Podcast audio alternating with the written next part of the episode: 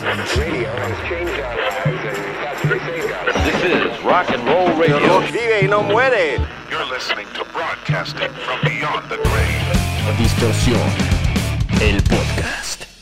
Bienvenidos a una edición más de Distorsión, el podcast, segundo lunes de podcast consecutivo, así que estoy muy contento de estar con ustedes, sobre todo por haber leído las reacciones y los comentarios que generó el, regreso del podcast en el episodio anterior. La verdad, me da muchísimo gusto que hayan extrañado el podcast y que hayan disfrutado su regreso.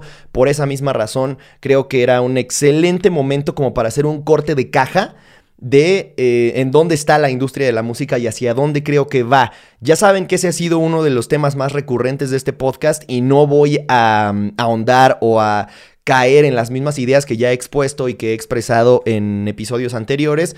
Sin embargo, creo que es un excelente momento como para hacer un recuento de qué ha pasado con ciertas hipótesis que yo he expresado eh, con anterioridad y también qué ha pasado con ciertos géneros que en su momento ustedes saben perfectamente que hablé de que los géneros desaparecerían o que ya estaban desapareciendo prácticamente. Entonces, ¿en dónde estamos parados en este momento? Y sobre todo, ¿hacia dónde creo que se dirige el mundo de la música? Específicamente hablando de géneros musicales y de, de, lo más comercial o de lo más exitoso alrededor del mundo. Pero bueno, esto ustedes ya lo sabían porque hicieron tap o clic en este episodio y ahí lo decía en el título. Así que entremos sin mayor preámbulo en materia, porque además hay tantos puntos que quiero tocar que me voy a tratar de ir lo más rápido posible para que no se vuelva aburrido. Empezando por hablar de que Evidentemente lo más popular, lo que domina el top 50 de Spotify, si ustedes se meten a buscarlo en este momento, o sea, el, top 50 global, sigue siendo el reggaetón, el hip hop y el trap en su mayoría. Esos siguen siendo los tres géneros más escuchados del mundo, cosa que no, no, no hay que dejar de notar, que implica que la mayoría de los artistas que al menos están ahí representando al reggaetón son latinos.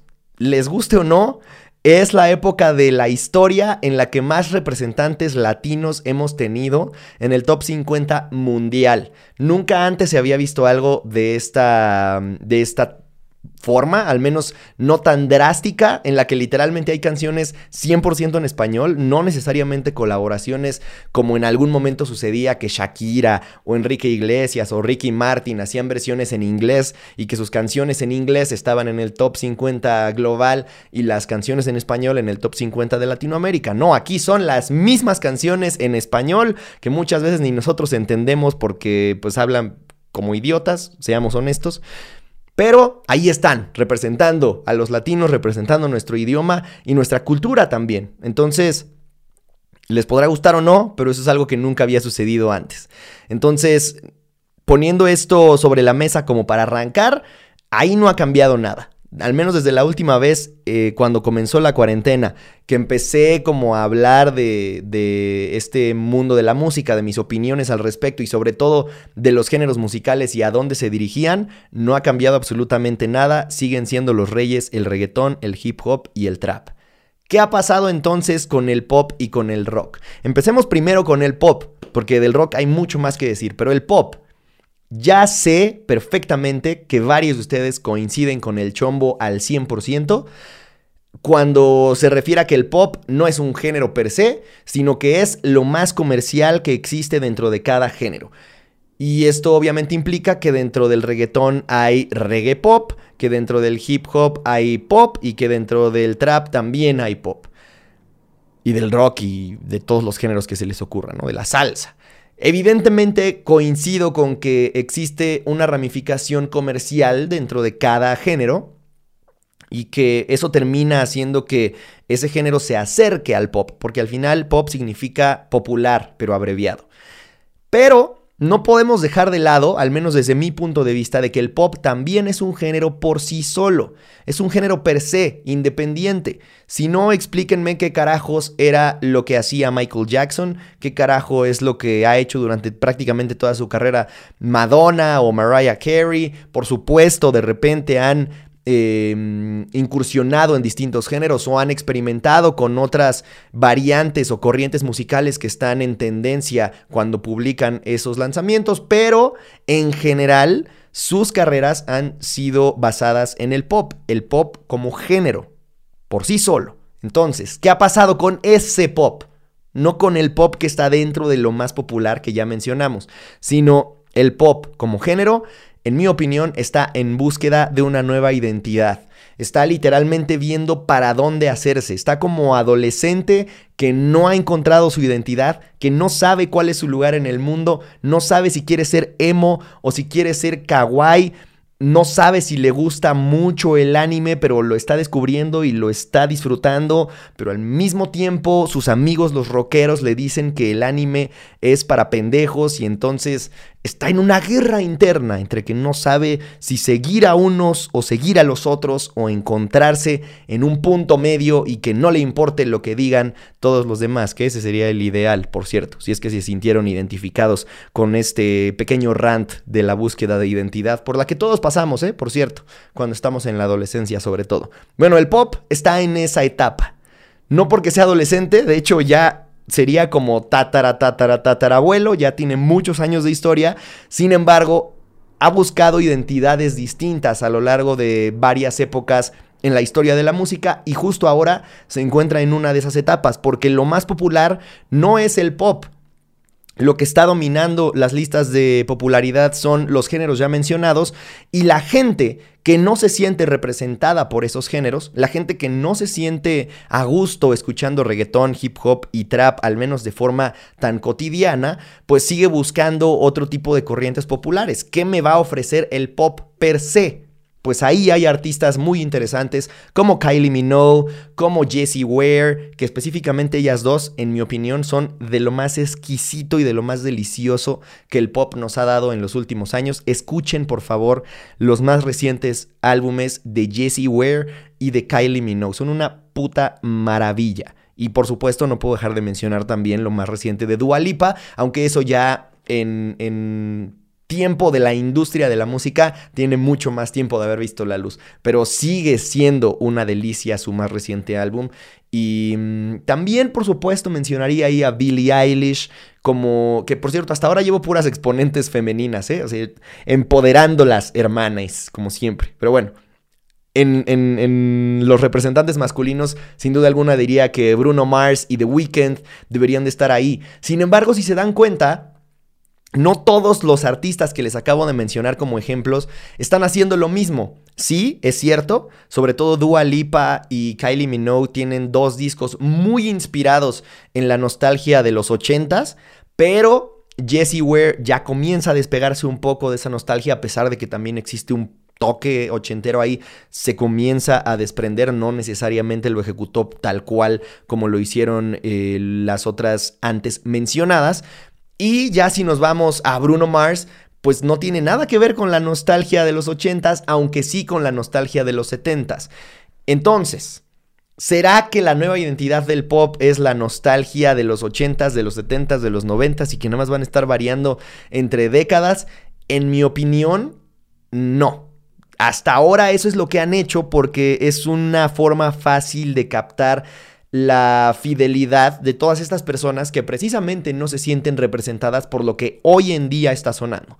Y si el presente no les gusta, pues entonces ofréceles nostalgia, ofréceles lo que sonó en otras épocas, ofréceles algo inspirado en lo que para ellos fueron mejores tiempos, ya que lo que hoy en día está en boga no les gusta, no los representa y no se sienten tan identificados. Entonces, de ahí viene esa explicación, al menos desde mi punto de vista y desde mi entender, de por qué hay tanta nostalgia. Por supuesto, Bruno Mars siempre ha estado muy cerca de la nostalgia, sobre todo de los 70s y 60s, pero no creo que eso tenga que ver realmente con lo que está pasando. Más bien, él se siente mucho más identificado con hacer música de ese estilo. Entonces, habrá que ver hacia dónde lleva su carrera. Por ahora, la colaboración que está haciendo con Anderson Pack es de lo más fino también, aunque insisto, es algo completamente distinto, más parecido a Earth, Wind and Fire o Grand Funk Railroad y todas esas grandes bandas de los 70s que a lo que están haciendo otros artistas que está mucho más cimentado en lo electrónico y sobre todo en los sintetizadores, ¿no? New Wave, synth pop, etc. Entonces, el pop está en búsqueda de identidad. yo creo que no va a durar mucho más esta etapa de nostalgia y que tarde o temprano necesitará que aparezca un nuevo exponente, un nuevo abanderado que haga algo innovador a tal grado que sea el que prenda la chispa, que termine encendiendo la llama para un nuevo camino del pop, una nueva etapa, una nueva era en su historia. ¿Qué ha pasado entonces con el rock? Algo similar también está en búsqueda de identidad, aunque no de forma tan eh, urgida, por así decirlo. No está tan necesitado de una identidad como si el caso del pop, al menos desde mi particular punto de vista. El rock ya es mucho más mainstream, cosa que comprueba la hipótesis de la que hablaba el año pasado, cuando empezó la cuarentena. Literalmente cuando empecé este podcast fue de los primeros episodios en el que les dije, el 2021 será el año en el que el rock vuelva a ser mainstream. Y desde el año pasado les he estado diciendo, los géneros van a desaparecer, los géneros cada vez van a ser más difíciles de, discernir o de diferenciar. Y artistas que de repente hacían pop, ahora van a estar haciendo rock. Artistas que hacían rock, ahora van a estar haciendo pop o trap o hip hop o reggaetón o lo que ustedes quieran. Pues eso evidentemente se ha eh, hecho más visible o más fácil de, de palpar más tangible. Sin embargo, el rock creo que ha vuelto a lo más alto de la popularidad, aunque también, es cierto, muy apoyado en la nostalgia. Entonces es un caso similar al del pop en ese sentido, aunque creo, en mi opinión, que no lo hace, no está en búsqueda de una identidad tan... de forma tan urgida, como ya decía, porque la nostalgia en el rock no ha sido algo que haya sido explotado de forma tan mainstream durante tantos años como sí lo ha hecho el pop. O sea, creo que el pop tiende a ser muy cíclico a diferencia del rock. Más bien el rock como que se fue a dormir durante un buen tiempo. Y entonces el que ahora haya nostalgia por el rock de hace unas décadas, que de hecho no es rock tan viejo, pues hace que de alguna u otra forma se refresquen las listas de popularidad. Ahora, muchos dirán, eso no es rock, el rock está muerto, ya no eh, podemos esperar que haya un nuevo Guns N' Roses. Y quién sabe, no sabemos qué vaya a pasar. Por ahora, la nostalgia está muy inspirada en la década de los 90 y en los 2000 donde estaba el pop punk. Y ahí tenemos artistas como Olivia Rodrigo, que en estricto sentido tendría que estar más dentro de los ejemplos antes mencionados como abanderados del pop. Y sin embargo está haciendo algo mucho más parecido al Paramore de los 2000, al, al sonido que, icónico y que hizo famoso a Paramore, ¿no? Del pop punk, evidentemente. MGK, que literalmente está haciendo copy-paste de lo que hicieron bandas como Blink 182 y que poco a poco irá encontrando también él como artista su identidad para ponerle un sello propio y una eventual innovación a la música que ha estado presentando desde hace un buen rato ya.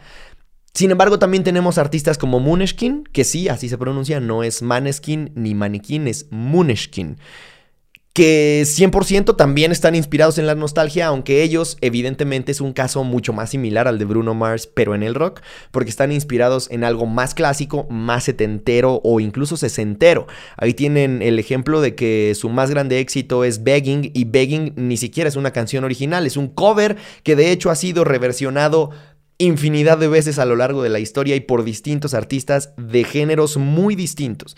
Entonces, Muneshkin es también nostalgia, aunque de una era distinta del rock, pero es lo más rock que podemos escuchar en el top eh, de popularidad de hoy en día. La verdad es que el que esté ahí, Muneshkin, es, en mi opinión, el más grande paso que ha dado el rock para consolidarse de nuevo en lo más alto del mainstream. Y ya que mencionaba a Billie Eilish dentro de los embajadores del pop, también hay que mencionar a Royal Blood dentro de los embajadores del rock, sobre todo para lograr este mm, propósito de que el rock vuelva a ser mainstream. Es bien fácil decir que si una banda de rock se vuelve comercial o se vende y se parece más al pop, va a tener éxito. Sin embargo, no significa eso. Una cosa es que sí busques agradar a más oídos y ahí tienen el caso de bandas como Bring Me Horizon o como Architects, que evidentemente han hecho más amigable y más digerible su sonido. Sin embargo, eso no quiere decir que suenen a pop. Alguien que solo escucha pop, alguien que solo escucha reggaetón, hip hop o trap hoy en día, no necesariamente se va a sentir atraído de primera instancia o como primera puerta de entrada al sonido de Royal Blood, de, perdón, de Architects o de Bring Me the Horizon, nada más porque son más amigables. Son más amigables si los comparas con los géneros que manejaban antes. Y entonces, si solo escuchas metalcore, pues sí, te va a sonar mucho más a pop. Pero eso no quiere decir que sean pop. El caso de Royal Blood es distinto porque Royal Blood no hacía metal, Royal Blood hacía rock, que es, recordémoslo, en cuestión de intensidad, es un escaño antes del metal. No podemos meter en la misma canasta a los artistas de rock y a los artistas de metal. Entonces, si estabas haciendo metal y te vuelves más comercial, es probable que te parezcas más al rock no, no se olviden de que ahí está el rock, en medio del metal y del pop, ahí está el rock. Sin embargo, cuando haces rock y partes de ahí y te vas hacia algo más comercial, entonces sí te acercas al pop. Y ahí es donde me parece que Royal Blood ha hecho un excelente trabajo. Están posicionados como soundtrack de muchísimos videojuegos, cosa que les ha abierto un camino de forma impresionante y que también ha abierto mucho camino para que el rock vuelva a estar en lo más alto. Estoy de acuerdo con que no es un sonido 100% rock puro, pero sí funge mucho mejor como una puerta de entrada para que entonces sí, gente que escucha reggaetón, hip hop, trap o pop tradicional pueda entrarle a algo un poco más pesado gracias a propuestas como Royal Blood, ¿no? Es algo similar a lo que en su momento he mencionado de Young Blood, por ejemplo, que curiosamente les mama la sangre, no sé por qué. Entonces, un caso similar al de Royal Blood, de la misma forma que Mooneshkin es como el equivalente, en mi opinión, a Bruno Mars, pero en el rock. Yo creo que Royal Blood sería el equivalente a Billie Eilish, pero igual en el rock, ¿no? O sea, creo que son artistas que se encuentran en, en cierta área común. En el caso de Royal Blood y de Billie Eilish, son Artistas que antes hacían algo mucho más parecido al pop y al rock eh, respectivamente y que hoy han encontrado una forma de converger como en, un, en un punto medio entre ambos géneros. Y creo que eso es algo que va a terminar pasando, porque tanto el rock como el pop están buscando identidad y entonces ¿quién no les dice que podrían encontrar eh, el éxito o una nueva era de innovación y de propuesta al formar una alianza? entre artistas que hagan rock y artistas que hagan pop, o simple y sencillamente entre elementos y, mm, estilos, tanto de uno como de otro género, uniéndose fusionándose, encontrando ahí alguna forma de en, en el laboratorio venir con nuevas ideas. Ya hablamos de que el reggaetón y el trap siguen siendo lo más popular y son los que reinan en lo más alto. Sin embargo, también esos dos géneros están en busca de una nueva identidad. No necesariamente porque les haga falta, sino porque, en efecto, son mucho más repetitivos que el rock y el pop. Entonces, a pesar de que el rock y el pop llevan existiendo décadas, el reggaetón, con un par de décadas que lleva existiendo, pues ya realmente empieza a necesitar también el renovarse, ¿no? El, el buscar encontrar nuevos sonidos, nuevas variantes, nuevas formas de mantenerse vigente. No necesariamente como reggaetón per se, pero al menos sí como, como sus exponentes lo necesitan, ¿no? O sea, que los artistas sigan vigentes reinventándose y utilizando nuevas influencias. Pues eso es algo que está pasando también ya con el reggaetón. Ahí tienen varios ejemplos que han roto muchas barreras y muchos prejuicios que gente que decía que los reggaetoneros solo pueden hacer reggaetón porque el reggaetón no es música y el reggaetón es una mierda y que no se necesita talento, etcétera, pues ahora ya hay varios artistas que están haciendo otras cosas. Ahí tienen Indaguero de mm, J Balvin, tienen Pepas de Farruko y tienen Don't Be Shy de Carol G con Tiesto, que son tres propuestas que están mucho más pegadas y mucho más cerca de ser algo que sonaría en un Tomorrowland, porque literalmente son casi EDM, que de ser algo que sonaría en un festival de reggaetón. Entonces, sigue siendo música para pasarla bien, sigue siendo música para la fiesta, pero están entrándole a otros estilos y atreviéndose a hacer cosas distintas, sobre todo colaboraciones distintas, ¿no? O sea, el ya ver DJs de ese renombre entrándole a colaborar con artistas de reggaetón me parece increíble porque le dan nueva vida también al EDM, que en estricto sentido muchos daban por muerto ya, y esta es la forma en la que ahora me parece que va a encontrar nueva vida también. Y otra tendencia fuerte que se encuentra también desde mi punto de vista dentro del reggaetón es la del synth pop. Entonces cada vez habrá más artistas que se parezcan más a lo que están haciendo otros exponentes como The Weeknd o como los ya mencionados Kylie Minogue o Dua Lipa, pero en español y que sean artistas latinas, latinos y que le pongan su esencia y su sabor o el flow que ya los caracterizaba dentro del reggaetón o del trap. Ahí tienen Todo de ti de Raúl Alejandro, que en estricto sentido me parece uno de los artistas más completos y más innovadores en ese sentido, porque se ha atrevido a hacer cosas muy distintas en su música, no quizá necesariamente en las colaboraciones que ha hecho con otros artistas más tradicionales, pero él sí ha hecho cosas mucho más apegadas al pop o incluso otro tipo de estilos, como el synth pop, que es lo que les decía, ¿no? Todo de ti es una canción 100% synth pop y ahí está dominando lo más alto de las listas. Y también hay un gran ejemplo, que es En mi cuarto, de Jay Cortés y Skrillex. Otra colaboración entre un DJ y un reggaetonero, y que además se trata de un DJ que nació haciendo metalcore, que nació en una banda emo, una banda de las pioneras dentro del género y el movimiento emo, que después pasó a ser pionero y líder del movimiento dubstep como DJ, y ahora se aleja tanto de sus raíces emo como de sus raíces dubstep para terminar en un punto medio mucho más parecido a un synth pop pero medio melancólico, medio oscuro, no necesariamente para pasarla tan bien, sino para hablar de otro tipo de temas, ¿no? Como la añoranza que, que nos da en la soledad, que es literalmente de lo que habla en mi cuarto. Y el mezclar esos elementos de contexto con un artista que solía hacer reggaetón y que trae toda la cultura latina, el sabor de querer pasarla bien, de querer bailar, de querer ligar, de coquetear, etc., ya es un mundo completamente distinto a lo que veníamos escuchando tanto del reggaetón como del EDM. Entonces me parece increíble. Yo creo, como ya les decía, que va a seguir habiendo muchos, muchos latinos en lo más alto de las listas de popularidad y no necesariamente porque se trate única y exclusivamente de reggaetón. Ahora, esto es algo que nunca se había visto y la verdad me emociona muchísimo.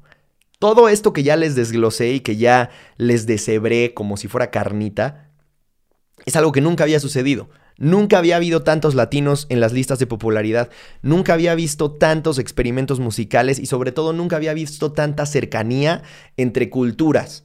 La globalización, al menos musicalmente hablando, ya llegó a un punto en el que TikTok ha democratizado absolutamente todo, no importa en qué idioma cantes, no importa si es coreano, español, inglés, el que quieras.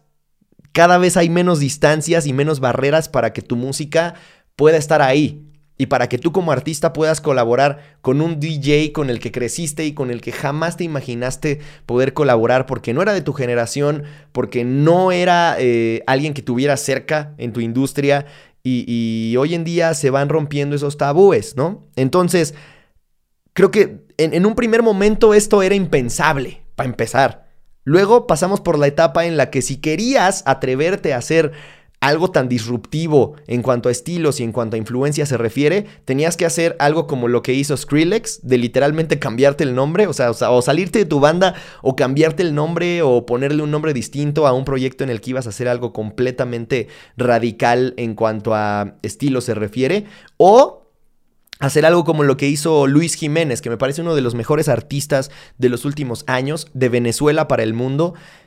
Él es fundador de Los Mesoneros, una banda de rock en español que es de lo mejor que he escuchado en los últimos años. En mi opinión, los grandes herederos de los bunkers, al menos de lo que los bunkers dejó de hacer. Y por fuera dijo voy a fundar un proyecto de reggaetón y que no necesariamente va a ser el reggaetón tradicional, sino va a ser reggaetón muy fino, reggaetón mucho más parecido al pop y que se mueva en distintas influencias, pero que tengan una base muy electrónica obviamente 100% comercial, 100% pop, pero que pueda de repente moverse entre el trap y el reggaetón para estar ahí en lo más alto de la popularidad. Pues lo ha conseguido. Ha conseguido estar en lo más alto del rock en español con los mesoneros y ha conseguido estar en lo más alto de la música más comercial e incluso llamémosle como tal reggaetón con Lagos. Entonces, esa fue como la etapa intermedia que, que literalmente vivimos en un año. O sea, no es como que esto que les estoy diciendo haya pasado en una década entera, no, o sea, pasó muy rápido. Digo, no sé cuántos años lleven activo Lagos específicamente, pero de que los mesoneros reventaron y se hicieron populares y a, que Lagos reventó y se hizo popular, fue prácticamente en cuestión de un año o dos años. Entonces, esa etapa por la que pasamos, en la que tenías que cambiarte el nombre y tenías que aventarte a hacer un proyecto con otro nombre o con otros integrantes para que pues, fuera un poco menos mal visto, terminó siendo permisivo, terminó siendo bien visto y ya llegamos a un punto en el que ya no necesariamente es obligación del artista ponerle nombres distintos o cambiar de nombre ellos mismos para hacer cosas que nada tengan que ver con lo que solían hacer. Entonces yo creo que el siguiente punto, la siguiente etapa que, viene para el mundo de la música es esa en la que vamos a vivir orgías musicales, ¿no? Y entonces sí, vamos a ver colaboraciones entre Bad Bunny y Gorilas, que literalmente ya es algo que podría estar en proceso porque Damon Albarn dijo públicamente que le gustaría colaborar con Bad Bunny porque le encantaba que fuera como un representante de, de, la cultura latina o de la música latina de hoy en día y que le gustaba lo que estaba haciendo, que evidentemente él en Gorilas ha hecho cosas similares, les guste o no. Gorilas ya ha hecho trap, Gorilas ya ha hecho algo mucho más parecido al reggaetón, que, que, a lo que muchos siguen pensando que hace Gorilas. Muchos lo siguen recordando como una banda de rock. Y no, siempre fueron un proyecto experimental. Entonces, este tipo de proyectos experimentales cada vez van a ser más comunes y cada vez van a estar más cerca de fusionarse, tanto con lo más alto de las listas de popularidad, como es el caso de Bad Bunny, como con géneros que no tengan absolutamente nada que ver. Entonces, la unión entre Gorilas y Bad Bunny no me parece algo tan descabellado en ningún sentido. Gorilas ha hecho trap en varias canciones y en varios discos.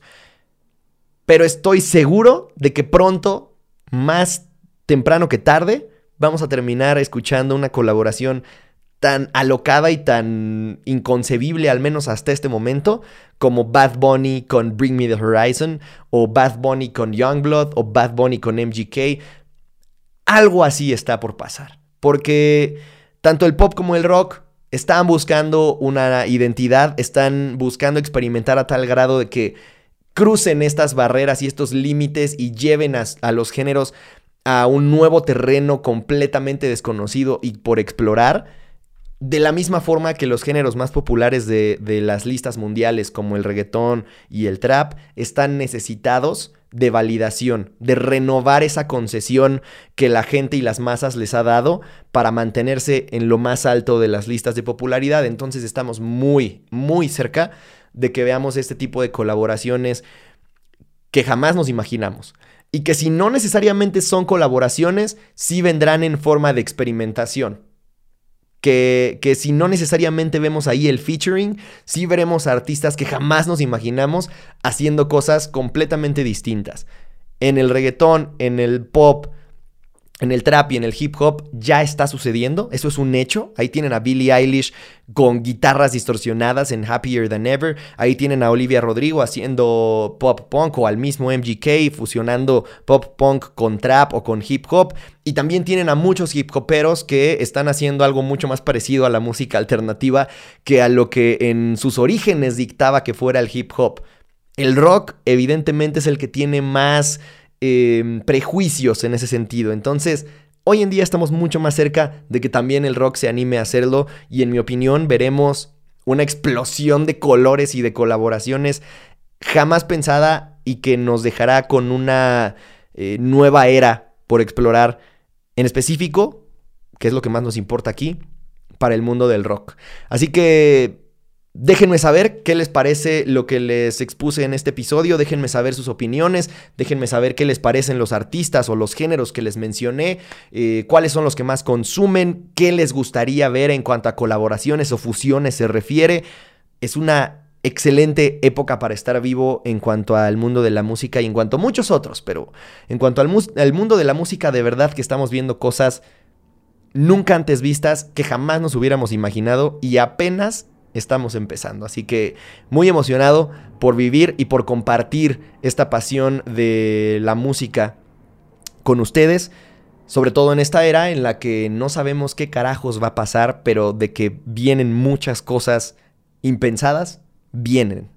Así que espero leer sus comentarios, espero que hayan disfrutado este episodio de Distorsión el podcast. Si llegaron hasta acá, por favor, comenten un emoji de mm, corazón negro. Y si no están viendo en YouTube y están escuchando en alguna plataforma de podcasting, por favor, háganmelo llegar, ya sea vía un DM o vía un tweet o lo que ustedes gusten, una mención tanto en Instagram como en Twitter, como en Facebook, en arroba soy Alexis Castro, hasta en TikTok también, porque también en TikTok ya estoy subiendo más contenido. Entonces, en donde sea que consuman, por favor, los invito a que me sigan en arroba soy Alexis Castro para que ahí estemos en contacto, sigamos creciendo cada vez más y cada vez más tengamos puertas abiertas y oportunidades distintas para seguir difundiendo el gusto y la pasión que tenemos por el mundo de la música, que sobre todo ya somos una comunidad importante. Estamos cerca de los 100 mil en YouTube, así que esto también es solo el comienzo para Distorsión. Así que quédense muy pendientes. Gracias por escuchar. Yo los veo en la próxima. Ya vienen las reacciones. No se desesperen. Que el rock los acompañe.